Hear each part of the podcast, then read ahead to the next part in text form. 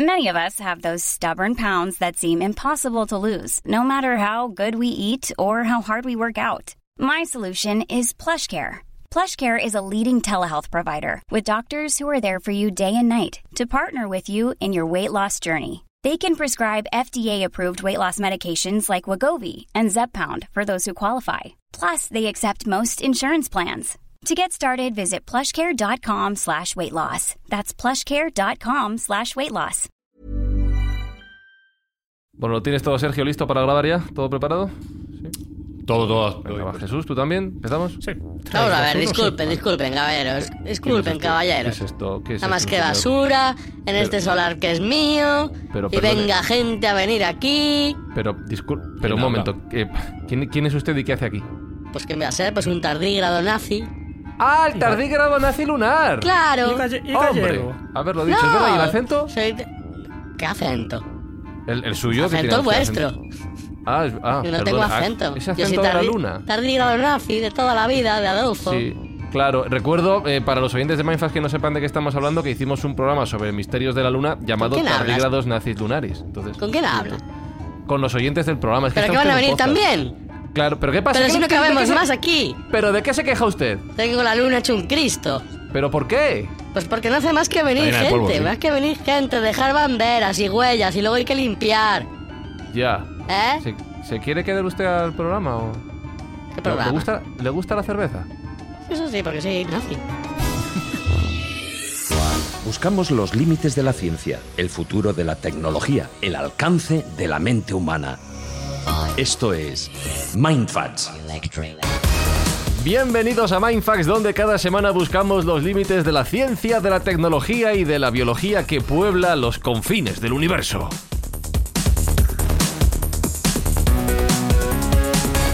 Eh, Alberto Espinosa, ¿cómo estás? Sí. Bien, Sí. tío. Ya, se ¿dónde nos ha colado una persona aquí. Bueno, no es una Ya. persona, es un tardígrado. Sí, no, sí, este es, es- es como un osito, es muy, muy abrazable. Tiene mala hostia, ¿eh? Es un poco nazi, eh. Cuidado que es un poco nazi. Ya, es verdad, a mí igual te come. ¿Qué dice? ya que- ¿Qué dice por ahí? Vive mucho. Jesús Callejo, ¿cómo estás? Pues nada, aquí con una estrella Galicia, que es lo que toca, ¿no? Para, para ponerme al nivel del tardígrado este. Y Sergio Cordero, ¿cómo andamos? Pues estoy encantado de estar en la luna con vosotros y vamos a darle hoy. Y antes de marcharnos a la luna recordamos lo que hacemos en la Tierra, aquí grabando Mindfax cada semana y el objetivo que perseguimos con lo- el dinerito que vamos generando con cada una de las ediciones del podcast, Sergio. Pues conjuntamente con nuestros oyentes lo que hacemos es una buena obra cada parte de la temporada y en esta parte de la temporada toca regalar juguetes a los niños que no se los pueden permitir en las fiestas de Navidad. O sea que gracias a vosotros vamos a llevar esos juguetes. six, seven, eight, nine, ten. Dicho todo esto, arrancamos nuevo programa de Mindfax en el que hoy... Bueno, un segundo. Señor Tardígrado, ¿está usted bien? ¿Está usted cómodo? Sí, estoy por aquí escuchando a esta gente. Por favor, no dejéis basura en mi luna, ¿eh? Un poquito y dame de una pulpo. cerveza. Ya, pues te he ofrecido, ¿quieres o no? Sí, así me la tomo, sí. ¿Qué marca? Pues una Frankensteiner, que son las nuestras, las de los Solo tardígrados tenemos. Cruzcampo, solo Cruzcampo. Eh, Eso no es cerveza. Vale, pues bueno, pues nada. En Mindfax volvemos a la luna.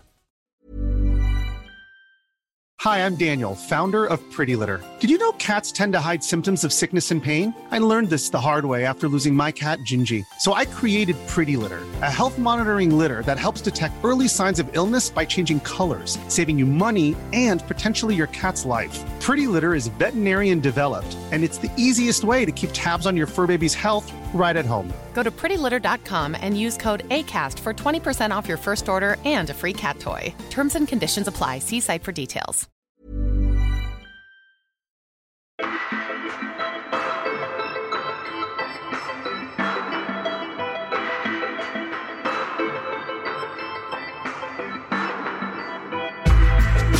¿Cómo nos ha gustado siempre, Jesús, mirar a ese pedrusco que da vueltas alrededor de nuestro planeta desde que sabemos que está, o mejor dicho, desde que sabemos lo que es y cuando no sabíamos lo que era, preguntarnos de dónde ha salido eso, por qué está ahí, habrá tardígrados nazis en su superficie. ¿Cómo nos ha gustado siempre la Luna? Siempre, siempre, como nos fascina y además como, como nos influye.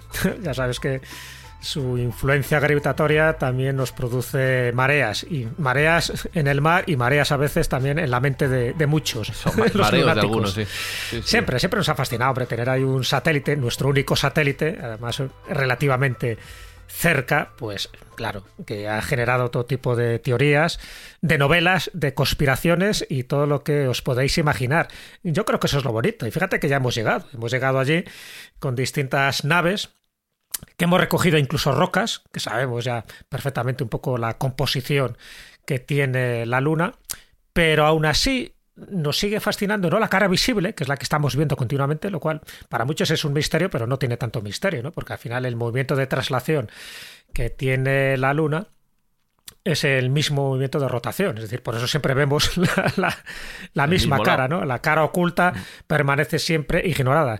Y esa cara oculta o cara oscura, como la llaman, más bien la cara oculta porque no es oscura para nada, es decir, sabemos perfectamente Porque que le da el sol, ¿no? Quiero decir, cuando no está eh, de cara a nosotros, le también le da el evidentemente, está para nosotros siempre vemos la misma cara por eso, porque el movimiento de traslación alrededor del Sol es- gira- eh, corresponde también a su movimiento de rotación y siempre vemos la misma, ¿eh?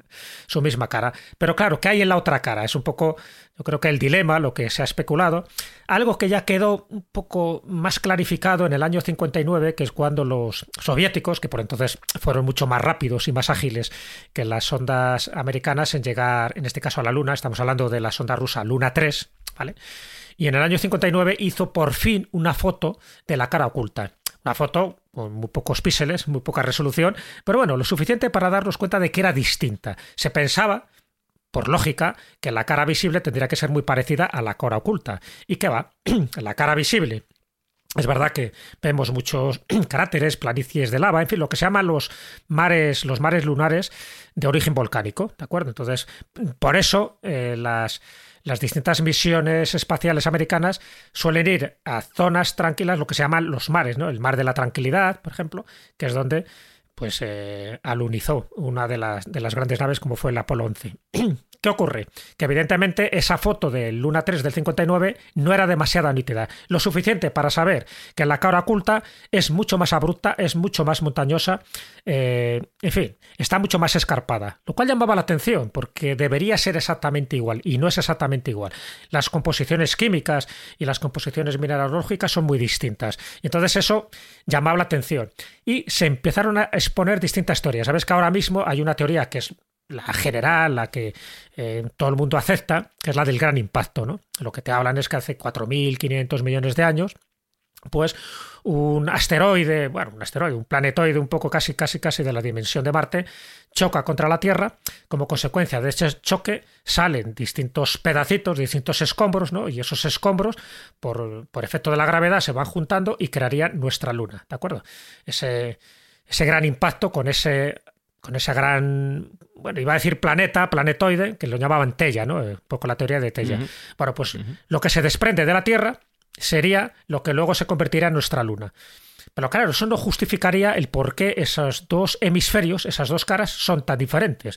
Y a partir de ahí se empezó a especular con otro tipo de teorías. Es decir, vale, la teoría del gran impacto se acepta, ya te digo, por la comunidad eh, astronómica, no, para que no hay demasiadas dudas, pero tiene que haber algo más que indique esa distinta composición. ¿no? Por ejemplo, en la cara visible hay mucho más potasio y hay rastros de fósforo, de titanio y de torio y también lo que se llaman tierras raras y sin embargo en la oculta no lo hay. Lo que hay es pues bueno pues muestras aleatorias de los meteoritos que han ido cayendo a lo largo de- del tiempo. Claro, Bueno, estaba pensando que a lo mejor tiene relación con el hecho de que esté, entre comillas, más expuesto al exterior, al espacio exterior, eh, otro- otros tipos de impactos. O te- No, no, hombre, a ver, de hecho, eh, estaría más protegida la cara visible porque la está tapando la Tierra. O sea que por Claro, claro, digo la, la cara no visible. Claro, eso voy. O sea, la cara no visible no tendría por qué estar protegida de determinados impactos y, sin embargo, Mm. bueno, pues es distinta. Ya te digo que es mucho más montañosa, es, en fin, pero no, sin embargo, no existen esos mares de lava, en fin, esas zonas más llanas que estarían en la parte visible. Una de las teorías, bueno, se han propuesto varias teorías, ¿no? Pero por resumir, una de las teorías que parece que es más plausible sería que hubo un segundo impacto, es decir, una vez que ya la Luna estaba ya compuesta tal como la entendemos, pero todavía estaba caliente, es decir, todavía estaba en formación, hay otro asteroide, mucho más pequeño, evidentemente, que el Tella, este planetoide que os he comentado al principio, que choca contra el lado visible, pero precisamente esos eh, escombros, en fin, va desplazando muchísimo material a la otra parte, es decir, por, por ese efecto, ¿no? Entonces, bueno, pues eso es lo que mejor hizo que la otra parte, la parte oscura, la parte no visible, sea mucho más abrupta, sea mucho más montañosa, porque se acumuló muchísimo material desprendido del impacto de ese asteroide en la parte visible. Y otros dicen que no, que lo que se formó fueron dos lunas, es decir, cuando el famoso impacto de Tella, lo que se formaron fueron dos lunas, pero que las dos orbitaban alrededor de la Tierra en la misma órbita, lo cual estaban condenadas a fundirse o chocar en algún momento. Entonces la teoría es que dice que se fundieron porque la órbita era muy pequeña, no era órbita de impacto, y entonces al final lo que se fue al colisionar se fueron fusionando lentamente. Y de ahí que tengan esa distinta composición tanto en minerales como en cuestiones químicas, ¿no? Bueno, Podría ser. De hecho, es verdad que la parte visible, dentro de lo que es el grosor de la corteza, la parte visible tiene 30 kilómetros, es decir, tiene menos grosor que la parte oculta que tiene 50 kilómetros. Vale. Entonces, eso también puede explicar la acumulación mayor de material, de desecho, de ese posible impacto, del segundo impacto. Bueno, dicho lo cual, más o menos yo creo que se entiende, pues eh, nuestro satélite, ya sabéis que es el quinto satélite más grande del sistema solar y que después de Io, de, de un satélite de Júpiter, es el satélite más denso. Y es denso por eso, por la cantidad de material que tiene y por el grosor que tiene la corteza. Y a partir de ahí, pues todo tipo de especulaciones sobre qué habrá en la cara oculta. Ya te digo, la famosa fotografía del Luna 3 que se hizo en octubre de 1959 y luego las distintas ondas que se han mandado. Bueno, todas las expediciones y todas las, las misiones Apolo, ya sabéis que eran la cara visible, evidentemente, desde el 69 al 72 se hicieron seis alunizajes, ¿vale? no supimos lo que había en la cara oculta, pero sí sirvió para traer muchísimo material pétreo, tanto como más de 380 kilogramos, si no recuerdo mal, ¿no? de, rocas lunares. Y eso ha servido para ver la composición, pero siempre de la cara visible. En la cara invisible, pues cantidad de, de sondas que se están mandando desde el año 2004 prácticamente. Japón, China, la India, Estados Unidos y la Agencia Espacial Europea están enviando orbitadores. Y gracias a esos orbitadores estamos sabiendo muchísimas más cosas de la Luna. Una de ellas ya la hemos comentado más de una vez, pero bueno, conviene yo creo que resaltarla y recordarla. La Luna tiene agua tiene agua. Congelada, es verdad, pero tiene agua. Y sobre todo, a ver, en la zona donde le da más sombra. Hay unas zonas donde siempre le da la sombra, donde se mantiene mejor ese, ese agua helada. Sobre todo en los polos y sobre todo en el polo sur. O sea que eso está demostrado. Ya. Prácticamente en todo el sistema solar hay agua. Distintas composiciones y distintas formas, pero hay agua. Y ha servido pues, para saber muchísimo más de nuestro satélite. Lo que no quita para que a día de hoy se siga especulando con teorías conspiranoicas sobre si es un satélite artificial. Cuidado, que eso se ha dicho por los soviéticos. Los soviéticos siempre son más fantasiosos y más imaginativos que los de Estados Unidos o que los europeos. Han dicho que es un satélite artificial por una serie de anomalías. de hecho, hubo una, una, circunstancia que ocurrió en el Apolo 12, me parece, cuando dejan caer el módulo lunar sobre la superficie de la Luna y sonó como a hueco, con un gong que duró casi ocho minutos, ¿no? Como la cartón Entonces, bueno, pues eh, siempre algún astrónomo eh, dijo que posiblemente a lo mejor estaba hueca y, que los cráteres, por ejemplo, de la Luna no tienen la profundidad que deberían tener, sencillamente porque parece que solo sí que habría una capa de, de, escombros y de material eh, pétreo, pero pero hasta una cierta hasta una cierta distancia y por eso los cráteres nunca son tan profundos. Bueno, son especulaciones que por supuesto están desechadas por la comunidad científica internacional, pero que haya quedado, ¿no? Esto tiene que ver y luego lo comentaré si no, hay tiempo un poco con Japeto, Japeto que es un satélite de Saturno, sí que se especula, pero a día de hoy, ¿eh? y además también por astrónomos soviéticos, que puede ser un satélite artificial por las anomalías que tiene. Esas anomalías no las tiene, por supuesto, nuestro satélite, la Luna, pero sí ha generado, pues eso, ¿qué puede haber en la cara oculta de la Luna, además de tardígrados y además de una base nazi? Pues le podemos preguntar, le podemos preguntarle al señor Tardígrado, ya que lo tenemos aquí. Déjame un segundo que le pego un grito. Señor Tardígrado, oiga. Dígame. ¿qué, qué, hay en la cara oculta de la luna, ya que está usted aquí? ¿En la cara oculta de la luna? Pues un, un centro comercial. ¿Ah, sí? Sí. ¿Y qué, hay, de, qué hay allí dentro? Hay de todo, pues supongo. Todo lo que busques, pues eh, un, Ikea gordo, un, vehículo de bricolaje, restaurantes. ¿McDonald's hay? McDonald's no. No. Ah, no, no, no, pues somos nazis. Pues, ya, ya. No, no, no. Hay McDonald's, McDonald's.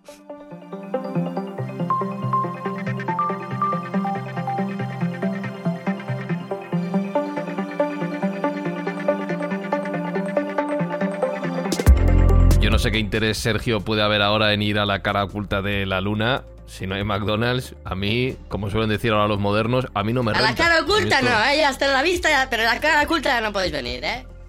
Vale, Ah, ya no te lo tranquilos. Vale, vale, vale. ¿Tenemos planes para ir o se va a enfadar más este señor? Sergio? Yo creo que va a tener un problema porque tenemos planes muy serios para volver a la luna. Tenemos planes para ir y para quedarnos, que ese es el problema para ellos. Sí, sí, ahí nos vamos a quedar un, nos vamos a quedar un tiempo allí eh, comiendo en el, en el. McDonald's nazi y, Tranquilo, tranquilo, y en el Zara nazi comprando uniformes. Nine, nine, nine, nine, nine, nine. Está enfadado, ¿eh? No Ah, también esa marca, la de Nike. Nine. También la tienen. Pues sí que tenemos planes, para cuándo? Fran, sí que tenemos planes. ¿Pa- pa- pues cuándo? mira, eh, uno de los motivos que hemos elegido para hablar de la Luna es que en el entorno del lanzamiento de este episodio está previsto eh, el lanzamiento a su vez de el- la primera parte de la misión Artemis. La misión- Eso sí funciona, porque la cosa va con retraso. eso sí Hoy funciona, retraso, porque claro. ya ha sido retrasado un par de veces, pero bueno, seamos positivos, pensemos que sí, que se va a lanzar y que cuando la gente esté escuchando este, este programa, o bien se haya lanzado ya o esté a punto, porque bueno, se manejan, siempre sabéis que son muy sensibles al, al tiempo meteorológico y en función de que haya viento, no viento o visibilidad, no visibilidad, pues se retrasa hasta que se puedan, hasta que se puedan lanzar. Con lo cual... Pero bueno, perdona, Sergio, antes de, de Artemis, antes de que cuentes un poco lo que se va a hacer y todo lo que se va a buscar, eh, ya se ha lanzado algo ¿no? que, que ya alunizó en, la, en esta zona, ¿no? en la zona oscura. Estoy hablando de una sonda china, ¿no? la Chang'e 4. me parece. Sí, esa fue en 2019, ya hablamos de ella en su momento y es, efectivamente hay un interés creciente en la Luna por parte de todas las potencias, porque no nos olvidemos de que llegar a la Luna significaría el hito más grande de la humanidad, llegar, llegar y establecerse, no, no tocar y volver como hicieron los americanos, sino establecerse, sería el hito más importante desde el descubrimiento de América. Entonces, Esa, pero esa es la que encontró como unas sustancias esféricas extrañas, ¿no? Sí, Que no- Exacto. ¿No? Sí, sí. Pero, en- bueno, no se ha vuelto a saber mucho de ese tema, que yo sepa. ¿no? Lo, lo comentamos, esa, esa sonda que tenía, bueno, esa misión tenía un carácter científico importante, concretamente la Chang 4, eh, se lanzó en 2018 y llevaba un rover, eh, que ya sabéis que son estos aparatitos, es que, estos robotitos que van pululando por ahí, y fue, fue bastante útil a los efectos de conocer bastante mejor la parte de la cara oculta de la Luna, que como bien ha dicho Jesús, pues eh, no se conocía mucho. Entonces, basándose en esos datos y basándose en, lo que ha estado comentando Jesús, especialmente en la presencia de agua en el polo sur, en la parte oculta, porque recordemos que la Luna tiene dos climas, por así decirlo, y entre los dos hay 300 grados de diferencia. Cuando pega en la cara visible o en la cara iluminada hay 176 grados y en la cara en sombras en, en torno a menos 150 grados. Entonces Vaya. hay una Bañador y diferencia... plumas, bañador y plumas Sí, todo el rato, macho. llévate, una, llévate rebequita para por la noche Y mucha crema, Y mucha llévate crema buena solar. crema, un pegote bueno de crema solar para cuando te esté dando el Lorenzo. Entonces, Factor 300. No hay, eh, no hay entretiempo ahí. no, no hay primavera. Llévate una no. rebequita por si acaso. Eso es. Eh, entonces, bueno, eh, ¿qué desventaja tiene, desventaja tiene para nosotros? Que en la zona donde hay sol, evidentemente, no puede haber agua por, por- por una cuestión física, pero sí que esa cara oculta, y en esos cráteres concretamente del polo sur, sí que se está buscando esa posibilidad de que exista agua, y como bien ha dicho Jesús, el consenso científico es que la hay. Entonces, Gracias a los orbitadores, como también ha dicho Jesús, que han hecho fotografías y gracias a las espectrografías, etcétera, se da por supuesto que hay agua congelada en esos cráteres. Y el agua no nos olvidemos que es absolutamente esencial si queremos montar una colonia. Primero porque hay que beberla y segundo porque el agua se puede disociar en hidrógeno y en oxígeno, oxígeno para respirar, absolutamente necesario, e hidrógeno como combustible para los transportes que queramos mandar allí. Con lo cual esa zona es en principio bastante benévola para nuestro planteamiento, que es eh, el fin de esta misión no es otro que establecer una colonia lunar permanente, que a su vez nos sirva como catapulta a llegar a otros elementos del sistema solar, como puede ser en primer lugar Marte y luego más allá. Entonces hay, y todo hay un esto interés tremendo. con Artemis. ¿sí? Todo esto, todo esto Artemis. no empieza con Artemis, porque todo esto empieza a mediados. Bueno, de- empezó en los años eh, 50, ¿no? Con los programas Apolo, Sí, Gemini, sí. Apolo, etcétera.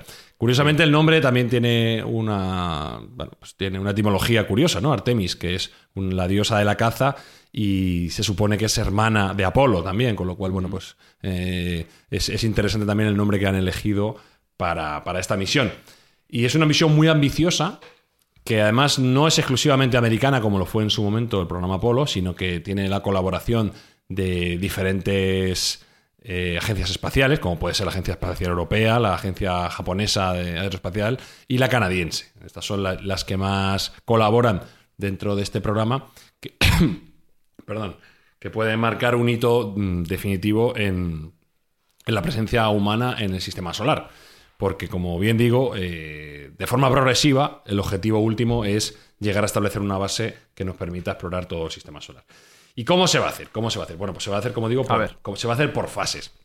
Lo que estamos asistiendo en este año 2022 es la fase Artemis 1, ¿de acuerdo? En el cual se va a probar el sistema de lanzamiento, que es un sistema de lanzamiento nuevo, que se llama sistema SLS, eh, que va a poner eh, a disposición de la NASA el sistema de cohetes más potente jamás realizado.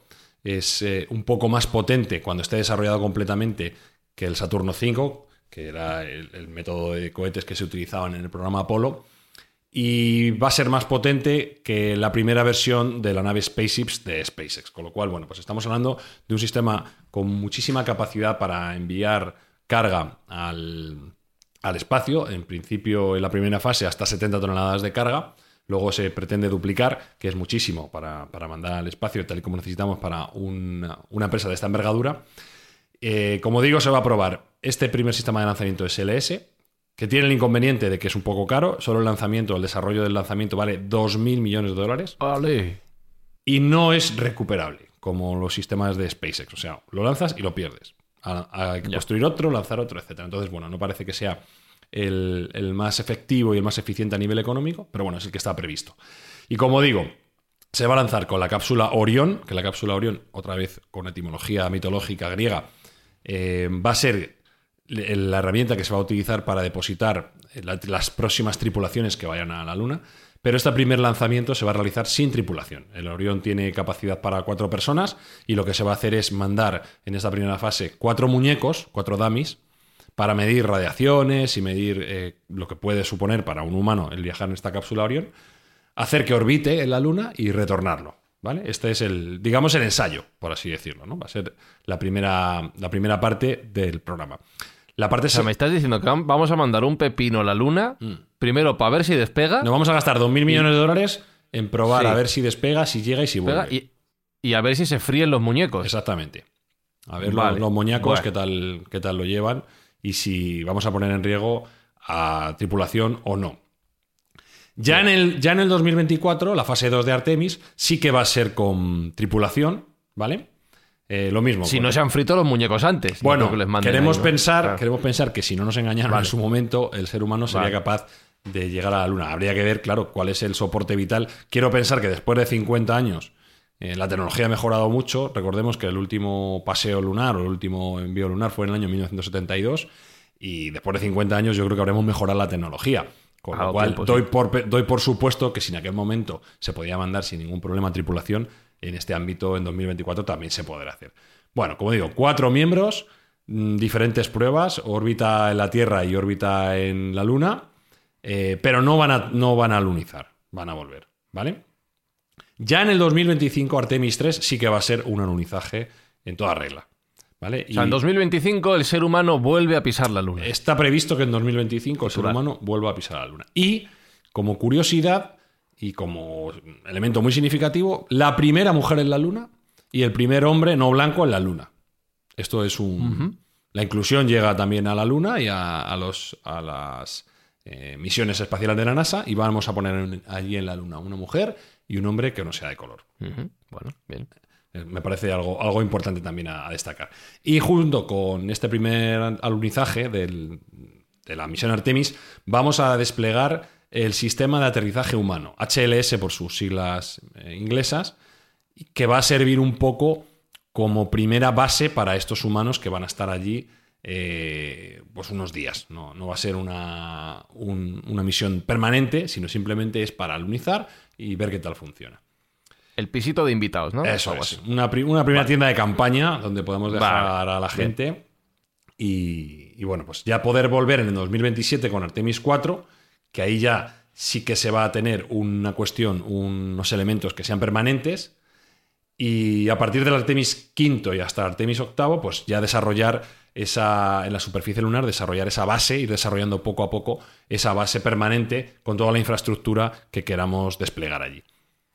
Es Entonces entiendo que, que esa, esa, base más o menos está previsto montarlo para finales de la década o... Sí, sí, sí, sí. En principio eh, se, quiere que, se quiere que sea rápido, 2030-2035 debería estar ya desplegado el, la fase inicial de, esta infraestructura que nos permita llegar a la Luna. Y además es interesante cómo se pretende hacer, porque no, va, no van a ser viajes directos desde la Tierra hasta la Luna, sino que vamos a desarrollar un nuevo módulo que va a ser un módulo similar a la Estación Espacial Internacional que esté orbitando a la Luna y que sirva como punto intermedio entre la Tierra y la Luna. Es decir, eh, este módulo que se va a llamar Gateway, pues va a estar orbitando constantemente la Luna y los astronautas van a ir directamente a Gateway y de Gateway van a bajar a, este sistema, a esta base lunar permanente que vamos a, mantener. Esto es bastante más eficiente a nivel eh, económico y va a significar que podamos lanzar muchas más misiones con un coste mucho más reducido. Con lo cual parece que es, es lo ideal el tener este, este orbitador dentro de la Luna, que como digo se llama Gateway, y que, que va a permitir bueno, pues hacer un, viajes mucho más frecuentes a un coste mucho menor. Haceros a la idea de que es una estación espacial internacional en tamaño reducido, con dependencias, con eh, capacidad para generar energía eh, y, digamos, un, como digo, un punto intermedio para luego ya cuando sea necesario ir, ir poder bajando, ¿vale? Eh, hemos, ¿Cómo se construye una base lunar? Porque técnicamente hablando, ¿hay que llevar los materiales o se utilizan los materiales que existen en la propia Luna? Buena pregunta. La idea es utilizar lo máximo posible que tengamos en la Luna. Lo máximo posible. Hay que decir que el regolito eh, lunar es bastante práctico, se puede utilizar para hacer construcciones y llevando herramientas del estilo impresoras de 3D, utilizar lo máximo que podamos. Pero efectivamente va a haber que llevar mucha carga útil eh, a, través de, a través de cohetes. Y aquí es donde se hace mm, interesante comentar que esta misión es una iniciativa público-privada. La NASA coordina y gestiona, pero a la vez está contando con otros operadores, como puede ser SpaceX, nuestro patrón Elon Musk está involucrado. Sí. Eh, Lockheed Martin, Boeing, todas las grandes empresas de la aeronáutica americana y mundial, por así decirlo, están involucradas. O sea que es un esfuerzo público-privado internacional bastante interesante. Una de las cosas que primero se va a mandar, igual que antes hemos estado hablando del rover lunar Changa, es el rover lunar Viper, ¿vale? Eh, que es el rover que se va a mandar a la Luna precisamente a las zonas de cráteres donde pensamos que puede haber agua digamos, va a ser nuestro mensajero para corroborar que existe ese agua, porque se da por cierto que sin la presencia del agua nada va a ser posible. Aunque, como digo, es casi un consenso científico que efectivamente existe el hielo, no la hemos tocado de momento el agua. Y esto lo que vamos a hacer es mandar este, este robot Viper, que Viper es el, el acrónimo de Volatiles Investigation Polar Exploration Rover, que llegará en principio en 2024. Y va a llegar a ese polo sur de la cara oscura que hemos estado antes, para atestiguar que efectivamente y probar que hay agua y que ese agua nos es útil para nuestro proyecto y para esta nueva base que se pretende mandar. Hay que decir que no tiene un coste pequeño, 4.335, perdona, 435 millones de dólares, que no está mal, y que es un rover que tiene un riesgo importante porque, como bien sabéis, normalmente los elementos que se mandan a la Luna y al espacio suelen depender de energía solar, paneles solares, y como este es un, rover que va a estar mucho tiempo en zona de sombra, pues va a depender tremendamente de sus baterías. Lo que haya cargado en la zona solar es lo que va a poder llevar a la zona, a la zona sombría. Si fallan esas baterías, nos vamos a quedar sin rover, con lo cual, bueno, pues se, mm. corre un riesgo bastante, bastante importante. Pero bueno, eso. Eso también limita limita la capacidad, la, independencia del propio rover, claro. Sí. El tiempo que puedes, o de la distancia que puedes recorrer para hacer esas exploraciones. Se supone que va a recorrer una distancia de unos 43 kilómetros cuadrados en total en el término de la misión, pero va a tener que estar entrando y saliendo de zona fría a zona caliente, para, precisamente para repostar esas, esas baterías, ¿vale? Entonces, bueno, pues ese va a ser nuestro primer adelantado y a partir de entonces, pues el resto de, eh, el resto de elementos. Como os he dicho, os he nombrado a Elon. Elon está también involucrado porque su nave SpaceX ha sido, eh, SpaceX Starship ha sido la elegida para llevar a los astronautas desde el orbitador Gateway hasta la Luna. Digamos que es el ascensor que va a llevar hacia arriba y hacia abajo a Es el esos... taxista. Sí, es el Uber de, de la Luna, Elon Musk. Eh, eh, su, su nave SpaceX, que es una de las más avanzadas, curiosamente no, no conlleva el elemento más característico de todas las naves de Elon Musk y de SpaceX, que es el, el hecho de que sean reutilizables, porque no van a tener que reutilizarse en la Tierra. Simplemente va a estar de, de Gateway a la Luna y de la Luna a Gateway, no va a tener más. Es una, una semi, una semi ascensor espacial, por así decirlo. Eso es lo que va, eh, cuál es el uso que va a tener. Entonces, bueno, pues eh, no, no necesita blindaje térmico para reintroducirse en la Tierra, con lo cual va a pesar menos y va a poder llevar más carga útil. Y luego, si queréis, os cuento un poco acerca también, como hemos hablado antes, de la, de la cápsula Orión, ¿vale? Que es esta cápsula que sí que va a ser reutilizable eh, y que va a mandar eh, a tripulación hacia la Luna en, en un primer lugar y la va a devolver también a la Luna porque sí que tiene ese blindaje térmico. Y es un módulo que ha sido desarrollado por Airbus Defensa, una empresa europea, y pero curiosamente tiene elementos de, de Boeing, que es una empresa americana. Es decir, es una colaboración entre, entre Airbus y Boeing, que es una cuestión rara en- en, Competencia pura y dura. Sí, que son competencia pura y dura, son los monopolios, por el duopolio, por así decirlo, dentro de la aviación en la Tierra. Sin embargo, a nivel espacial están colaborando. Como curiosidad decir que mm, la, la carlinga de, mm, de esta... eh, joder, lo diré. De este módulo, de este módulo que lo va a llevar, está basada en, eh, en la misma utilizada que se utiliza en el Boeing 787 Dreamliner, que es uno de los mejores aviones y más modernos que tiene Boeing. Entonces han reutilizado ese material eh, que se utilizaba en la propia cabina, de tal modo que se ha reducido el coste bastante para este tipo de elementos que ya, como digo, es bastante costoso y de hecho gran parte de la polémica que hay en Estados Unidos es que siempre se van de coste, siempre se disparan duplicando, incluso triplicando los costes.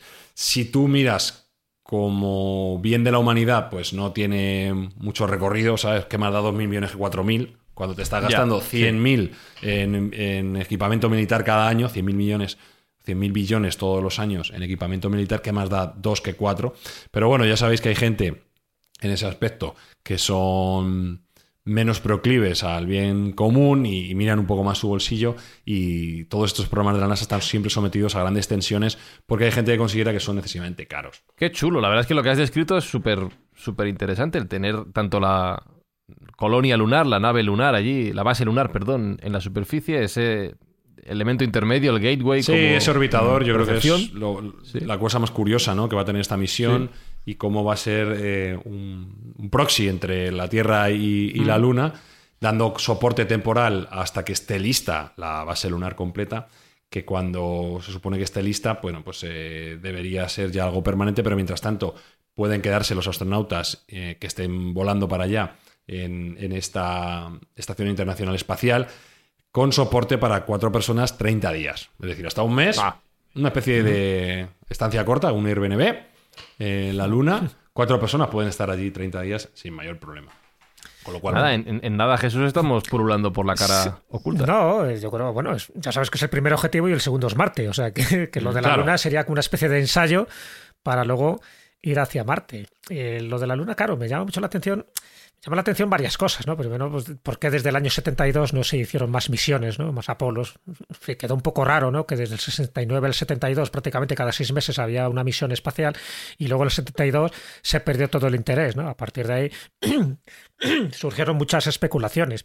Luego, una de las cosas que ha dicho Sergio que me parece sumamente interesante, a ver, había como tres problemas básicos para poner una base permanente en la Luna, ¿no? Eh, o cuatro. Uno primero es la técnica de, llegar hasta allí, ¿no? Sin, sin grandes problemas.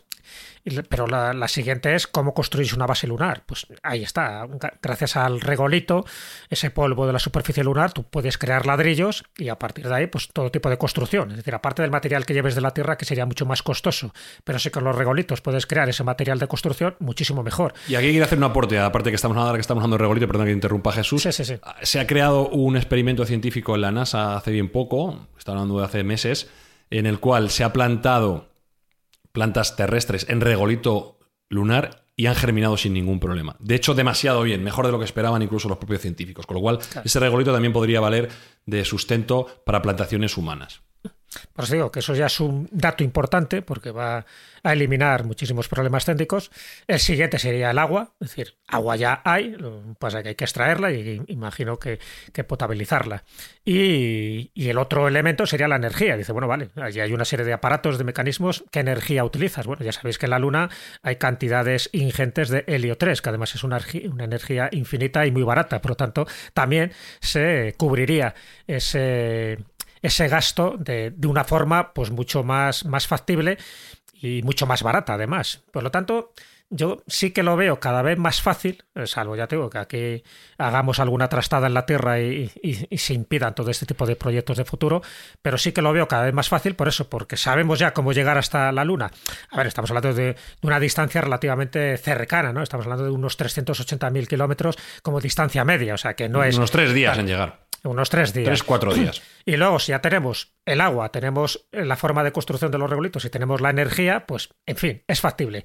Lo único es lo que nos podemos encontrar en esa cara oculta, ¿no? Ya sabéis que incluso con estas, con esta sonda china que llegó en el 2019 se hablaba de que había por lo menos en determinadas fotografías, que como es que había construcciones artificiales allí. Eso todavía sigue en pie, ¿eh? o sea, no se ha descartado de que allí no nos podamos encontrar con algún tipo de construcción que no sea que, que, no sea humana. Y no estoy hablando ya de la cuarta, del cuarto Reich del hitleriano, ¿no? Que es un poco el argumento de la película de Iron Sky, ¿os acordáis? ¿no? Que además yo la recomiendo porque desde luego es una, es una parida eh, muy, muy chula, pero, pero muy como muy acorde con las teorías de que ahí hay algo. Acordaros también de, de, aquel, de aquella serie para televisión, El Planeta Encantado, de Juan José Benítez, donde se comentaba que se habían encontrado unos hangares y que bueno, fueron destruidos deliberadamente por bombas atómicas para quitar las huellas de una supuesta civilización alienígena. Bueno, estas son cosas que a día de hoy todavía se siguen haciendo. Entonces, bueno, pues es una forma también de descartar o no que haya habido una presencia no humana, pero sí inteligente, a lo mejor en la cara oculta de la Luna y quedarían desbancadas todo ese tipo de hipótesis. O no. O sencillamente a lo mejor habría una simbiosis entre tardígrados entre nazis y entre saber qué, qué civilización alienígena. Es decir, que me refiero que este tipo de cosas que parecen descabelladas, yo todavía sigo encontrando noticias como que se siguen encontrando construcciones. La teoría, por ejemplo, de Scott Waring, ¿no? que asegura haber descubierto ciudades en la Luna y te lo intenta demostrar con fotografías. Bueno, este tipo de cosas yo creo que, que hay que poner por supuesto, en solfa y, por supuesto, también como a título de inventario, pero que mueven muchísima información y mueven muchísimos libros y muchísimas especulaciones, cada vez hay más novelas sobre la cara oculta de la Luna, donde se habla de eso, ¿no? de, de que puede haber como un lugar de recogimiento por tanto por humanos que ya lo conocían desde hace tiempo, sobre todo los soviéticos, dicen, ya sabéis que hay otra teoría conspiranoica que, que antes que llegara eh, eh, los americanos alunizar allí directamente ya lo habían hecho los soviéticos. Lo que pasa es que los soviéticos se lo habían callado porque habían conseguido un tipo de información muy relevante para luego su tecnología particular. ¿no? Pero bueno, ya sabéis que todo lo que tenga que ver con la Unión Soviética siempre está bajo ese secretismo. El hecho es que eliminaríamos de una vez por todas estas teorías conspiranoicas o no, o se fomentarían algunas más. Pero bueno, técnicamente es verdad que las bases lunares ahora mismo se podrían hacer y tal como ha dicho Sergio, con el proyecto Artemis o Artemisa, la hermana de Apolo, pues se podrían hacer de una forma gradual y en cuestión de poco tiempo incluso haríamos visitas, que eso ya especuló Isaac Asimov en un artículo de hace unos cuantos años, ya dijo cómo serían esas visitas turísticas y que habría que tener mucho cuidado con determinadas días donde la temperatura baja exponencialmente y, otros días donde sube, ¿no? Entonces, bueno, pues. Y, y, por supuesto, el espectáculo. Eh, la gente que va a la Luna, el espectáculo que podemos ver es la cara visible, ver a la Tierra con distintas fases, y la, para, la parte oculta veríamos las estrellas. Las estrellas, además, sin ningún tipo de contaminación lumínica. Mm. Hay otra teoría un poco más prosaica eh, de por qué hay este interés repentino en la cara oculta de la Luna, ¿no? ¿Por qué los chinos? ¿Por qué los soviéticos? ¿Por qué los americanos? ¿Por qué están intentando ir a esa zona? Bueno, pues eh, aparte de todo lo que está contando Jesús, hay el bill metal, la pasta, ¿no? Como bien habéis dicho antes, la cara oculta de la Luna no está protegida por la Tierra, entonces tiene muchos más impactos de asteroides, meteoritos y otros cuerpos celestes. Esos cuerpos celestes a su vez son ricos en mineral, muy ricos. Ya lo hablamos en nuestro planeta, eh, perdón, en nuestro programa de mineo de asteroides. Y en eh, nuestro planeta también. Y en nuestro planeta lo hablamos también, sí. Es que estoy un poco espeso. eh, entonces, una de las teorías que se manejan para querer volver a esa zona es que volver a la cara oculta de la Luna, ir a la cara, a la cara oculta de la Luna nos permitiría recoger esos materiales ricos en mineral, tierras raras, oro, eh, uranio, etcétera, sin tener que arriesgarnos a minear los propios asteroides, que recordad que habíamos hablado que podían salir mal, ¿no? Entonces, esos asteroides, esos meteoritos ya estarían en, en la Luna depositados, serían ricos en materiales eh, y en tierras raras, sobre todo en hierro, en níquel, en, en uranio y otro tipo de materiales que en la Tierra escasean, y sería llegar allí a, a simplemente a, con las manos llenas llevárselos. Entonces, esto es una de las explicaciones que dicen que puede ser el, por qué el interés tan importante que te- ha tenido China, especialmente, que, que fue la que se anticipó con este, con este lanzamiento. No sé si será cierto o no, pero sí parece una explicación científica de que puede haber muchísimo material que lo querramos llevar o no nos puede valer para nuestra próxima base, simplemente llegar allí y recoger porque el metal estaría allí, simplemente sería eh, hacerle las transformaciones oportunas para utilizarlo en nuestra, en nuestra próxima base lunar.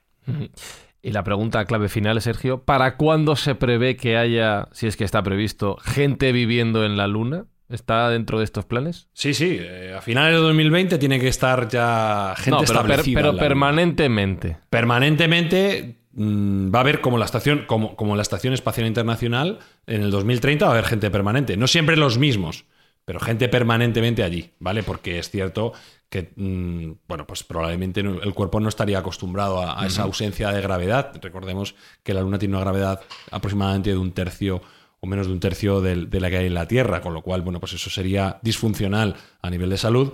Y bueno, vivir lejos de tu familia y amigos, pues también sería muy complicado. Pero que haya una rotación de gente viviendo permanentemente allí, eso a finales de 2020, principios de 2030. 2030. Ahora, si la cosa funciona, si seguimos expandiendo, si seguimos aumentando esa base lunar, ¿cuándo será el primer nacido en la Luna? Eso ya es, es una pregunta para más largo plazo. Ya Y ¿será considerado terrestre? No, será. eh, ¿Tendrá incluso una morfología exactamente igual a la que tenemos nosotros? ¿O debido a los hechos físicos de la Luna puede tener un esqueleto más ligero, unos huesos más frágiles? Esto son preguntas interesantes El también. parto será más indoloro, al haber menos gravedad, a lo mejor será más fácil. Qué movida. No sé si habéis visto la última película, que sabéis que la luna sigue de moda, la de Moonfall. La de Sí, Roland- no, yo la. No, yo no, la- no la he Es visto. un, es un buen mierdolo. Sí, pero, pero fíjate lo que se expone, ¿eh? no, no vamos a entrar en Se cae la luna, Lo que ¿no? expone Es que la luna Sí. se va acercando a la Tierra y por lo tanto, pues eso, apocalipsis al canto, a- como le gusta a Roland Emmerich este tipo de películas.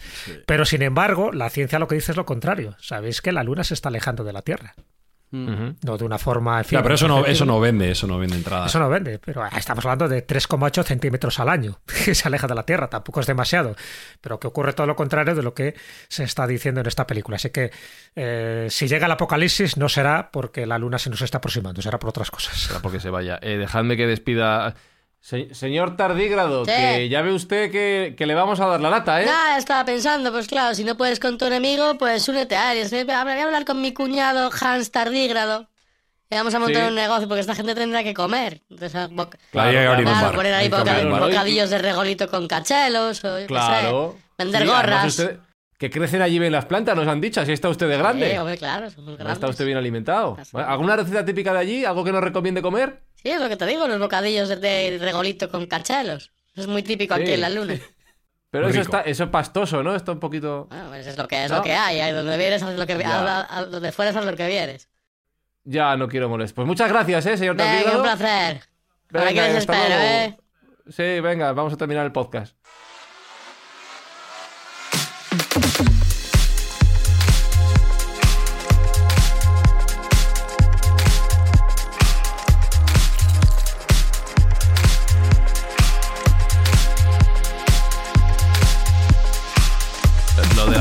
No, no he entendido por qué tenía este señor acento gallego espi. No, ¿por qué? Yo no sé, tío, es que hay un Son emigrantes un los gallego en gallegos. todos lados, claro, hay gallegos en todos los sitios del mundo. Claro, siempre se ha dicho que los Pero gallegos él están no, en todo pero él no, en no este se pues, consideraba gallego, no entendía muy bien. no sé. No, no se consideraba que tenía acento. Ya, pero claro, sí, sí, no sé.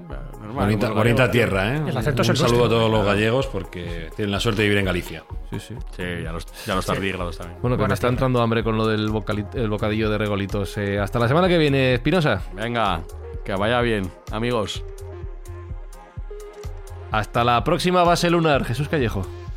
Pues hasta la próxima. Ahí estaremos. A lo mejor el siguiente lo hacemos ya desde la luna, si hay wifi, claro.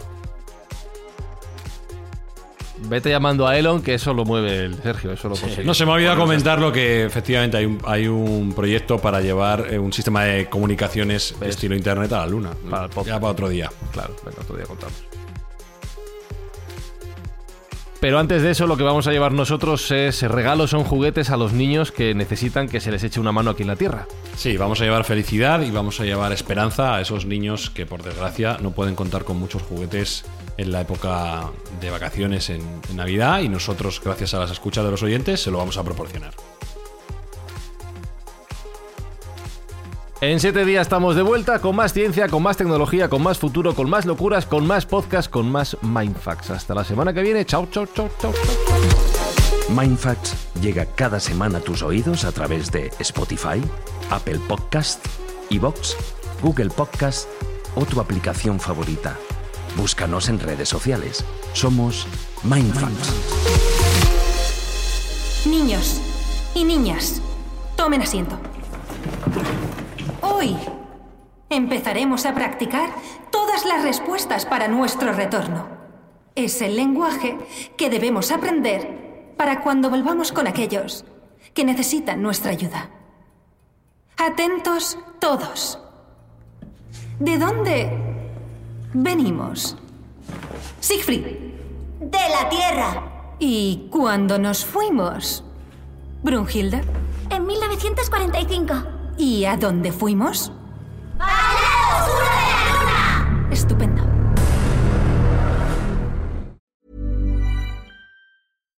Hi, I'm Daniel, founder of Pretty Litter. Cats and cat owners deserve better than any old fashioned litter. That's why I teamed up with scientists and veterinarians to create Pretty Litter. Its innovative crystal formula has superior odor control and weighs up to 80% less than clay litter. Pretty Litter even monitors health by changing colors to help detect early signs of potential illness. It's the world's smartest kitty litter. Go to prettylitter.com and use code ACAST for 20% off your first order and a free cat toy. Terms and conditions apply. See site for details.